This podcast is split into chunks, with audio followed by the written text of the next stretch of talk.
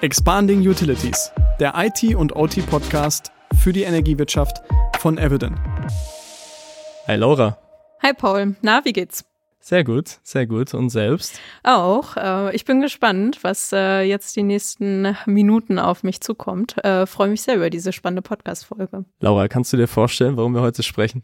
Hm, noch nicht ganz, aber äh, ich könnte mir vorstellen, es geht ums Thema Security. Damit liegst du schon mal richtig. Wir sprechen zum Thema OT Security, natürlich hochrelevantes Thema, gerade in einem IT-Podcast für die Energiewirtschaft. Äh, Stichwort kritische Infrastrukturen. Und bevor wir reinstarten, Laura, magst du dich ganz kurz vorstellen? Dann tue ich dir gleich.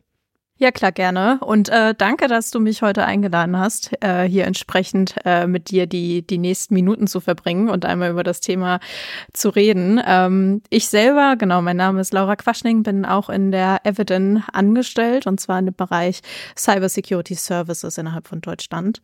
Ich verantworte bei uns den Bereich für OT Security ähm, im Teil Business Development eben innerhalb von Deutschland und auf der globalen beziehungsweise weltweiten Ebene ähm, gesamtheitlich. Das heißt, heute geht es ums Thema OT Security und äh, ja, ich freue mich da äh, mit den Praxisbeispielen und unseren Ansätzen entsprechend auch einzugehen. Super. Laura, ich bin sehr froh, dich heute dabei zu haben. Du sprichst täglich mit deinen Kundinnen und Kunden über ihre Sicherheitsanforderungen im IT-Bereich, aber auch in der OT.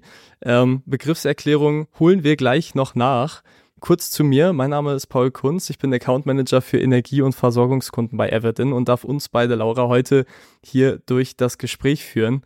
Für mich ist es natürlich aus Kundenperspektive immer interessant zu wissen, wo stehen unsere Kunden, wie können wir sie digitalisieren, wie können wir sie aber vor allem eben auch absichern, insbesondere in Zeiten von erhöhten Angriffsvektoren und Angriffen, die auf unsere Kunden zukommen. Ich glaube, es ist klar, wer seine IT und OT nicht schützt, der riskiert auf jeden Fall existenzbedrohende Produktionsausfälle, zumindest für die Industrie und in der Versorgungswirtschaft äh, noch viel relevanter reale Blackout-Szenarien. Ich glaube, darüber wurde insbesondere beim äh, Anfang des Ukraine-Russland-Konflikts äh, sehr viel gesprochen. Nach wie vor extrem relevant und die Angriffe nehmen zu. Von daher immer relevanter das Thema. Ich glaube, den meisten unserer Zuhörenden ist es klar. Trotzdem, lass uns die Hausaufgabe kurz machen und sagen, was ist eigentlich OT und wie unterscheidet sie sich von der traditionellen IT? Ja, da steigen wir doch am besten mit dem Begriff OT selber mal ein. OT steht für Operational Technology. Also wir arbeiten hier auch, denke ich, durchgehend äh, im Podcast mit der Abkürzung. Und ähm, die Operational Technology bezieht sich eben auf die Technologie, die in industriellen Prozessen und operativen Umgebungen eingesetzt wird. Also nicht das, was wir klassisch aus dem äh, Büronetzwerk der IT kennen, sondern eben ähm, alles im industriellen Umfeld. Und da geht es eben überwiegend darum, äh, physische Prozesse zu steuern und zu überwachen. Ich meine, heute ist äh, der Teil der Energiewirtschaft für uns äh, relevant und den schauen wir uns ja heute im Detail an. Deswegen, wo findet man äh, in diesem Feld äh, das ganze Thema OT? Das sind dann eben die Branchen wie Energieerzeugung, Fertigung, Transport und ähm, eben anderen kritischen Infrastrukturen. Die nächste Frage, die du wahrscheinlich hast, weil häufig, wenn ich über das Thema OT äh, spreche, dann ist das Thema Begriffserklärung ja, ja wichtig, aber eben auch äh, dann der Vergleich zur herkömmlichen IT, also worin liegen jetzt wirklich die Unterschiede, ähm, ist eben äh, tatsächlich der Faktor, wie Informationen ähm, verarbeitet werden. Ne? Also Darauf liegt der Fokus eben in der IT. In der OT geht es eher um das ganze Thema Steuerung von physischen Prozessen und Anlagen. Im Bereich der OT geht es tatsächlich mehr darum, äh, sich auf das Thema äh, Verfügbarkeit zu konzentrieren. Also dass eben äh, die Prozesse äh, weiterlaufen und äh, die Anlagen. Und äh, im Bereich IT ähm, ist das Thema Verfügbarkeit nicht ganz so relevant, sondern da sind die Aspekte von Integrität und Vertraulichkeit deutlich, deutlich nicht mehr im Fokus.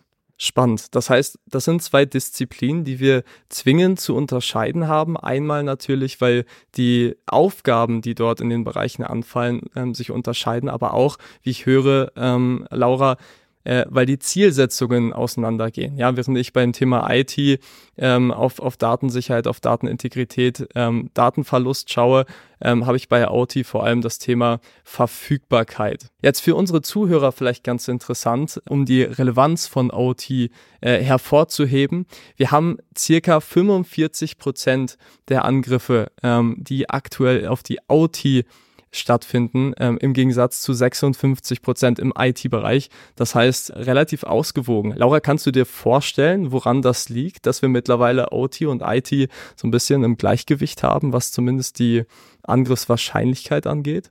Naja, auf jeden Fall, denn äh, OT ähm, ist absolut relevant für den äh, Bereich der kritischen Infrastrukturen.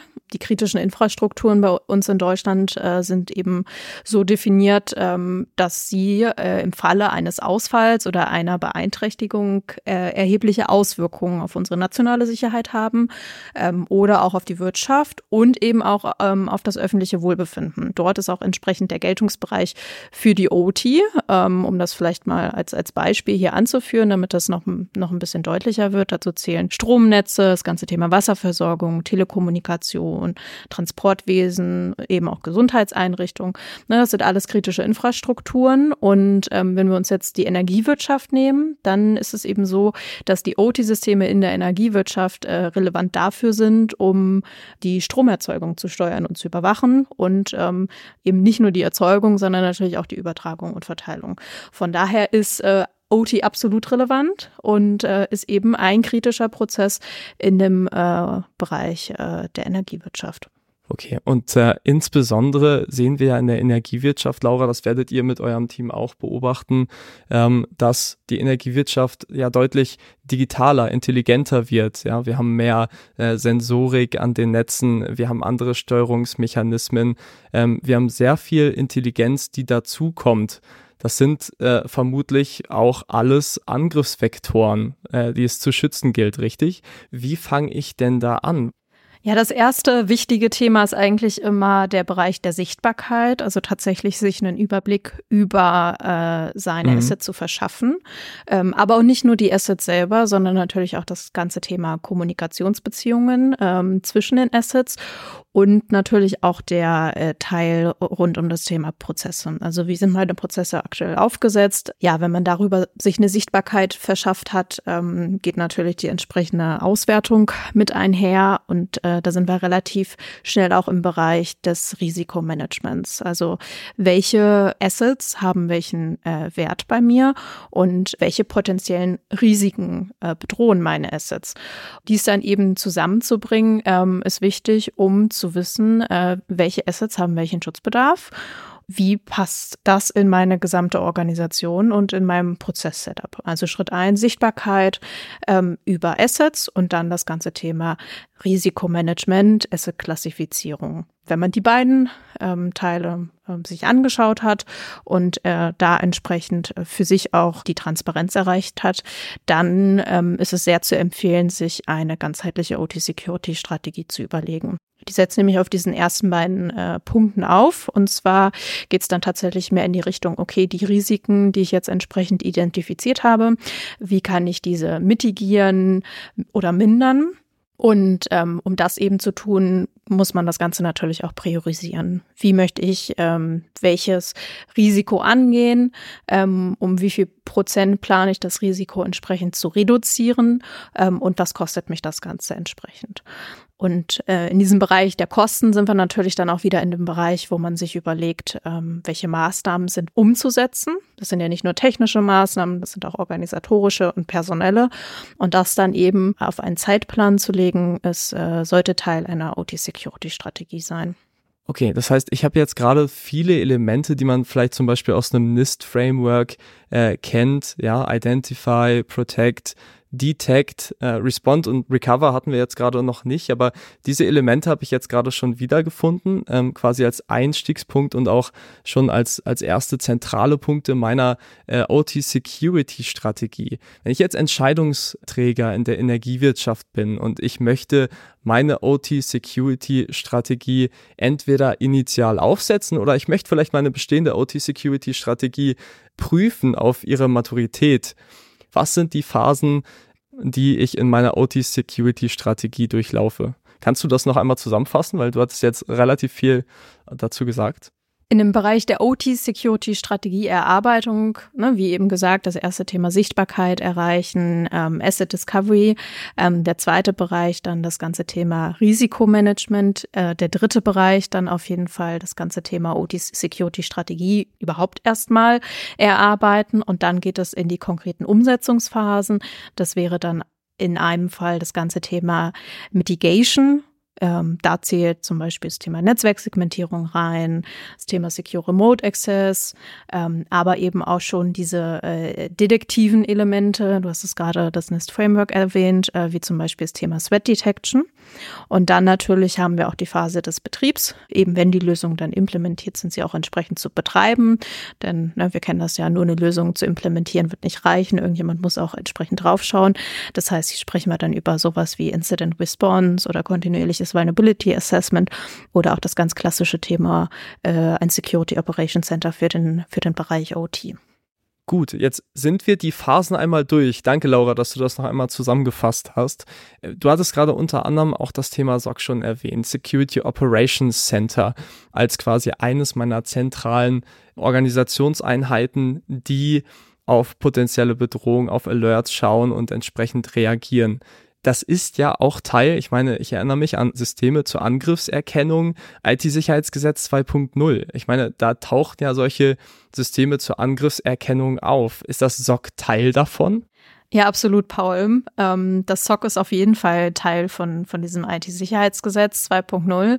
Aber ja, vielleicht macht es Sinn, das tatsächlich auch nochmal im, im Detail zu beleuchten, weil gerade für die Energiewirtschaft ist es ja auf jeden Fall relevant. Also das IT-Sicherheitsgesetz 2.0 ist seit ähm, Mai diesen Jahres in Kraft und äh, dort gibt es ganz, ganz viele verschiedene Pflichten, eben nicht nur den Einsatz von Systemen zur Angriffserkennung, ähm, sondern eben auch noch andere Pflichten, äh, die wir schon aus den Vorgängergesetzen kennen, sowas wie Meldepflichten oder das Durchführen von regelmäßigen Audits, ähm, aber auch eben ja die Formulierung, die wir auch äh, schon, schon häufiger hatten, hatten, dass eben Systeme nach dem aktuellen Stand der Technik abgesichert sind.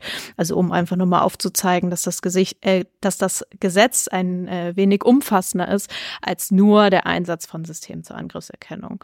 Und ähm, wie du sagst, das SOC ist üblicherweise ein Teil davon, ähm, weil diese Systeme zur Angriffserkennung eben immer ein Zusammenschluss von Personalprozessen und Technologie sind. Und so ist es ja im, im Security Operation Center auch. Ne? Das heißt, das System zur Angriffserkennung Anwendung ähm, ist idealerweise eben tatsächlich eine konkrete Technologie, die auch ausgerollt wird, um die ganzen Events und Alarme aus den äh, Infrastrukturen zu sammeln und dann eben als zentrale ja, Monitoring-Plattform weiterzuleiten. Irgendjemand muss natürlich auch diese ganzen Informationen entsprechend verarbeiten und bewerten. Und da gibt es zum Beispiel die Möglichkeit, entsprechend ein Security Operation Center zu nutzen. Das können eigene Leute sein, das kann man auch von extern natürlich einkaufen, ähm, die diese Events und Alarme ähm, entsprechend überwachen und im Falle eines Falles auch reagieren. Und hier sind wir eigentlich wieder in einem schönen Beispiel. Ich hatte ja eingangs gesagt, IT und OT sind schon sehr verschieden. Und das ist auch in diesem Bereich des Security Operations Centers wieder äh, ganz gut ersichtlich, weil vielleicht in der klassischen IT, wenn jetzt dort ein Vorfall entsprechend äh, beobachtet wird, dann ähm, kann man vielleicht einen ganz einfachen äh, Workplace ähm, auch mal in, in Quarantäne versetzen und einfach vom Netz nehmen. Und äh, im Zweifel passiert nicht viel. Ne? Der, der User meldet sich vielleicht beim Service Desk etc. Und in der OT kann man sowas nicht einfach machen, dass man Systeme vom Netz nimmt, in Quarantäne ähm, setzt oder abschaltet, weil im Zweifel eben auch immer äh, direkte Auswirkungen Auswirkungen auf, äh, auf die Umgebung ähm, zu erwarten sind. Und deswegen eben ganz wichtig, Systeme zur Angriffserkennung heißt nicht gleich technische Technologie, sondern es ist eben immer ein Zusammenschluss von Personalprozessen und Technologie. Und in diesem Bereich eben ganz wichtig der Teil der Prozesse. Also wenn jetzt mein System etwas erkannt hat und das SOC entsprechend auch äh, das bestätigt, dass es tatsächlich ein äh, Alarm ist, ähm, dann ist eben sehr, sehr wichtig der Prozess dahinter. Wie wird jetzt entsprechend agiert? Wer wird eingebunden, ähm, wie wird weiter fortgefahren. Okay, und wenn wir auf diese letzten äh, Phasen sozusagen schauen, dann auf äh, Respond, Recover, mhm. Da hattest du schon quasi angeschnitten, dass die Prozesse stimmen sollen. Jetzt sehen wir trotzdem immer wieder, dass es zu wesentlichen Schäden kommt durch Angriffe auf die IT, aber eben auch auf die OT. Fehlt es hier vielleicht in den letzten Phasen an der entsprechenden Regulatorik oder was kann ich als Energieunternehmen tun? Bin ich hier auf mich allein gestellt?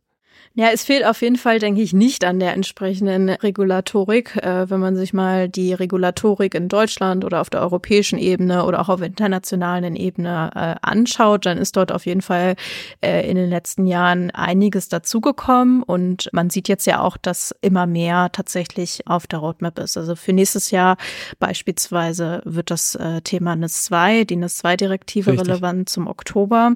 Und auch dort finden sich wieder äh, technische Maßnahmen beschrieben. Deswegen, äh, ich würde nie sagen, okay, wenn man jetzt äh, compliant ist zu entsprechenden Direktiven oder Gesetzen, ist man äh, soweit geschützt, sondern äh, es geht natürlich wie eben auch gesagt, immer darum, das Ganze als Komplettzusammenschluss zu sehen zwischen Personalprozessen und Technologie.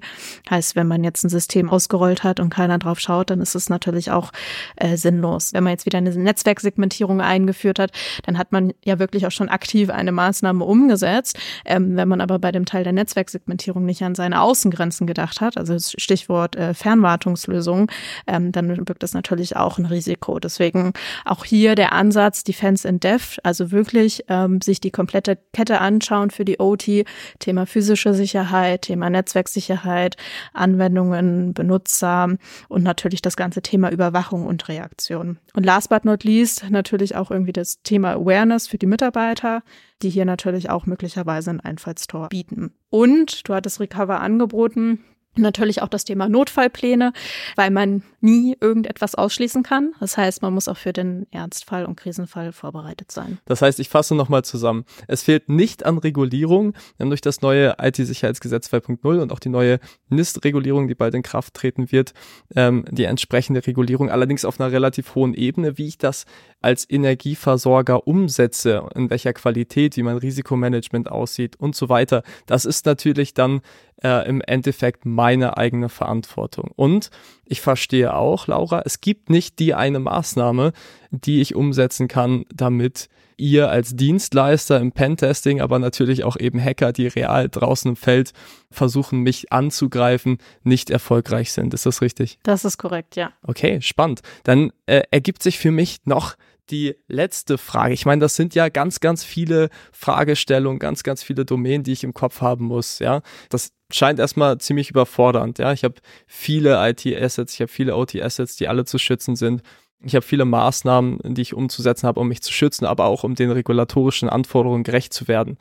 Laura, als Dienstleister, wenn jemand auf dich zukommt, ein Energieversorgungsunternehmen, was ist typischerweise die Roadmap? Wie geht ihr davor?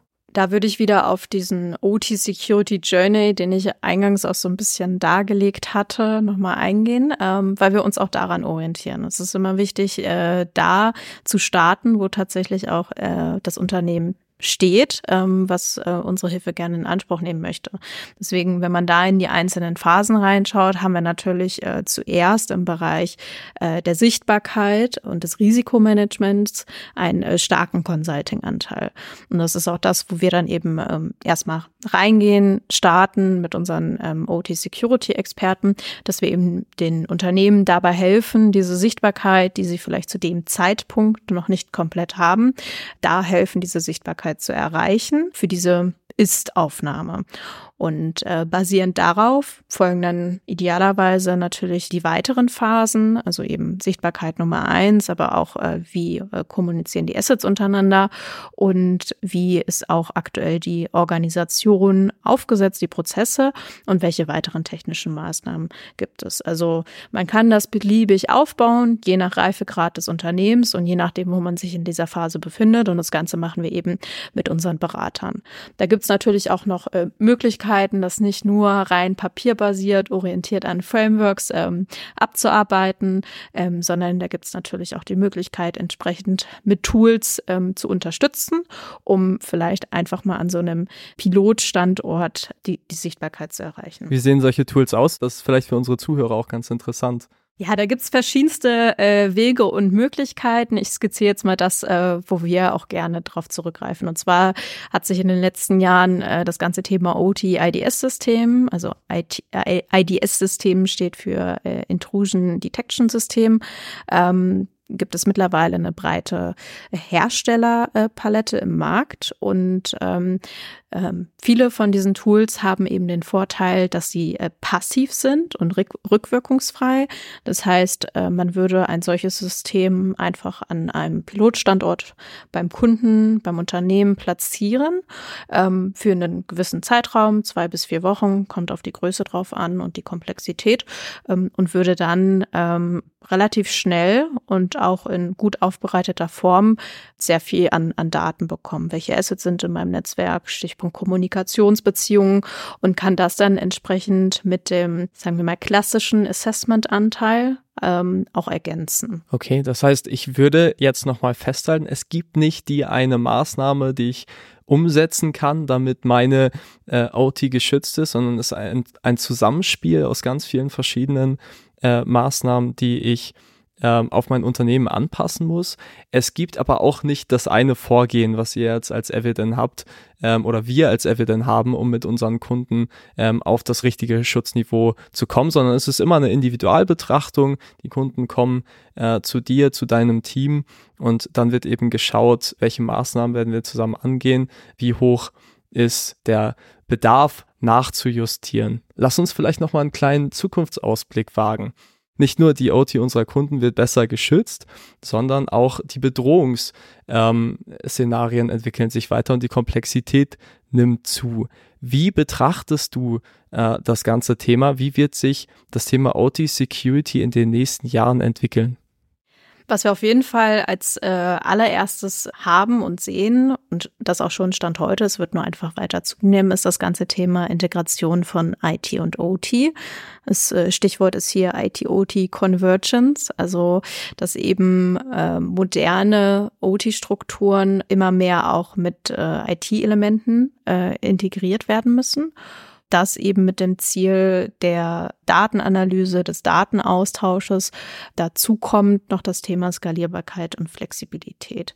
In den letzten Jahren, Jahrzehnten war die OT eher stark abgekapselt und äh, durch die Öffnung äh, zunehmend äh, nach außen beziehungsweise zunehmend mehr IT in der OT treten dadurch natürlich auch andere Angriffsvektoren auf ich denke, ein wichtiger Punkt ist da auch das ganze Thema äh, Supply Chain, also Lieferketten. Ja. Insbesondere wenn wir uns so ein Kraftwerk anschauen, ähm, gibt es da ja doch sehr, sehr viele äh, Lieferanten, die entsprechend Systeme ähm, in so ein Kraftwerk reinliefern. Ähm, und da klar, jetzt haben wir über Fernwartungszugriff gesprochen, ne? wann wird welches System wie gepatcht oder gewartet, ähm, aber das ist ja nur ein Teilaspekt. Potenziell ist das eben ein Einfallstor und ähm, auch, auch das wird immer, immer wichtiger. Spannend. Da gibt's ja auch öffentlich äh, bekannte Fälle mittlerweile, äh, in denen ähm, nicht nur die, die Abhängigkeit zwischen IT und OT relevant ist, sondern äh, eben auch, du hattest das Stichwort genannt, äh, Lieferketten. Ähm, ich denke jetzt zurück an den äh, SolarWinds-Angriff von 2020. Ne? Also vielleicht magst du uns noch mal ganz kurz abholen, worum es da ging. Ich meine, das veranschaulicht ja diesen, diese Abhängigkeit in der Lieferkette auch noch mal ganz gut. Ja, der SolarWinds-Angriff ist eigentlich kein äh, spezifischer OT-Angriff, weil initial hat es eben auf die IT-Systeme von SolarWinds abgezielt. Also es wurde eine Schwachstelle im Update-System ähm, ausgenutzt und dadurch konnten Hacker eindringen. Aber ähm, warum es doch so ein bisschen in diesem Bereich der OT-Security reinfällt, ist eben, dass äh, SolarWinds auch im Bereich der OT eingesetzt wird, insbesondere in Branchen wie Energie oder auch Verteidigung. Und dadurch, äh, dass eben dort die Software eingesetzt worden ist, hatte das natürlich immense Auswirkungen. Ich glaube irgendwie, ich, ich weiß nicht mehr genauer, ich glaube mehr als 15.000 Kunden waren irgendwie davon beeinträchtigt. Also 18.000. genau. Und wir haben in Deutschland auch einiges davon mitbekommen. Ja, das, das ist halt das Thema äh, Lieferkette. Man kann das nicht komplett ausschließen. Es wird auch zunehmend immer, immer wichtiger. Äh, man kann sich nur überlegen, okay, wie kann ich die, die Architektur in meinem Kraftwerk von meiner Anlage entsprechend zukunftsfähig ausrichten, um eben auch solche Fälle abzudecken. Da sind so äh, Buzzwörter wie Zero-Trust-Modelle oder äh, Mikrosegmentierung äh, häufig aufgeführt, ähm, die eben immer das Ziel haben, solche Vorfälle, die immer wieder kommen können und auch passieren werden, die sich nie komplett ausschließen lassen, ähm, um da einfach sicherzustellen, dass der Zugriff auf die OT-Systeme dann beschränkt ist, um somit auch das äh, Risiko zu minimieren. Wir haben viel über die Strategie gesprochen. Jetzt gibt es natürlich noch viel, viel mehr zu sagen und vor allem individuell auf die Kundensituation einzugehen. Von daher möchte ich gerne auch in deinem Namen, Laura, ich hoffe, das ist in Ordnung, unsere Kunden dazu einladen, mit uns in das Gespräch zu gehen und individuell auf die äh, bestehende Strategie, aber auf das Erstellen einer Strategie einzugehen. Laura, du bist zu erreichen? Ich bin zu erreichen. Ich freue mich über jeden Anruf und über jede Nachricht und ähm, ja, auf den spannenden Austausch zum Thema OT Security und äh, ja, wie eben auch gesagt, eigentlich fast mittlerweile schon eher das Thema IT-OT Convergency. Jetzt haben wir noch eine letzte wichtige Herausforderung, eigentlich das Wichtigste dieser, Epi äh, dieser Episode, Laura.